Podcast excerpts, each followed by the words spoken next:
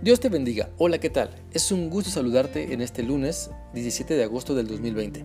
Quiero invitarte para que meditemos en este pasaje de la Biblia que se encuentra en 1 Timoteo capítulo 6 y vamos a continuar leyendo los versículos 5 y 6 los cuales dicen así.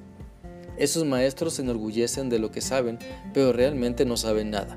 Están obsesionados con cuestiones y discusiones que resultan en envidias, conflictos, insultos, malas sospechas y peleas constantes tienen una mente perversa, terminan alejados de la verdad y piensan que la vida dedicada a Dios es una manera de ganar dinero.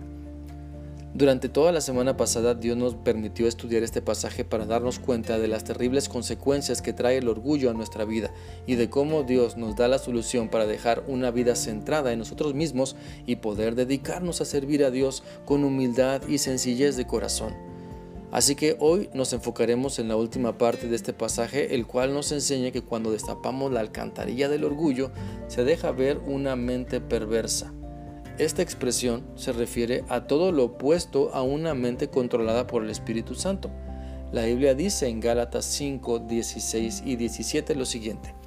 Por eso les digo, dejen que el Espíritu Santo los guíe en la vida, entonces no se dejarán llevar por los impulsos de la naturaleza pecaminosa la naturaleza pecaminosa desea hacer el mal, que es precisamente lo contrario de lo que quiere el espíritu.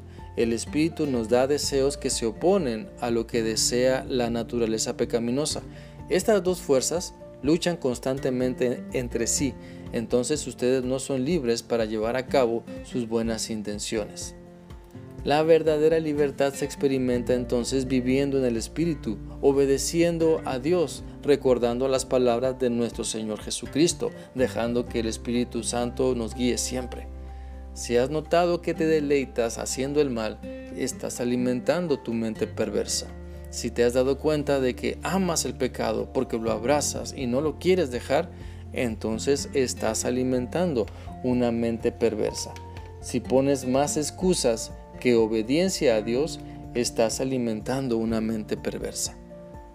Que tarde o temprano tu mente perversa puede llevarte a sufrir las consecuencias de pecar deliberadamente, porque en tu orgullo quizá pienses que no serás descubierto, que no te pasará nada, pero así como la vida en el Espíritu es evidente y de bendición para los que te rodean, la vida en la carne perversa también es evidente y sus nefastas consecuencias tarde o temprano te alcanzan.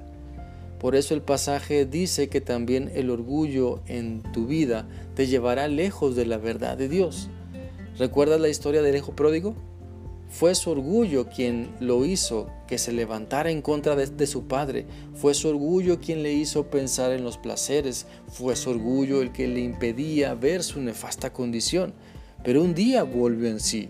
Y espero que tú también, que un día puedas ver que tu orgullo y todas las consecuencias de tu vida centrada en ti mismo solo pervierten tu mente, solo te apartan de la verdad de Dios, porque según tú quizás piensas que estás bien y siempre tienes la razón, y por tu falta de humildad no puedes someterte totalmente al plan que Dios ha diseñado para ti. Quiero animarte para que no termines alejado de la verdad de Dios. Mejor termina creyendo, termina viviendo en la voluntad de Cristo. Permite que el Espíritu Santo mueva o te mueva y te des cuenta que necesitas más de Dios y menos de ti mismo, más santidad y menos orgullo. Y por último el pasaje termina advirtiéndonos que cuando destapamos la alcantarilla del orgullo, se corrompen los propósitos de Dios.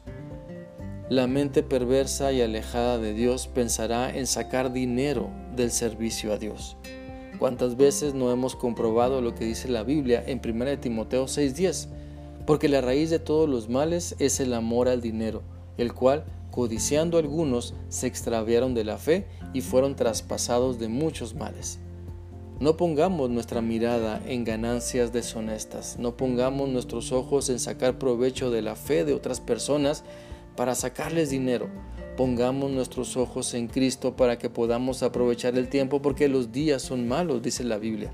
Por lo tanto, te animo a que vengas delante de Dios y te puedas arrepentir de tu orgullo que te lleva a seguir alimentando una mente perversa, alejada de la verdad y enfocada en ganancias deshonestas. Pide a Dios que te dé la oportunidad de experimentar la verdadera libertad, la, verdadera libertad del orgullo, sometiéndote a Él, esforzándote por demostrar humildad en todas las áreas de tu vida en donde estás batallando sobre todo.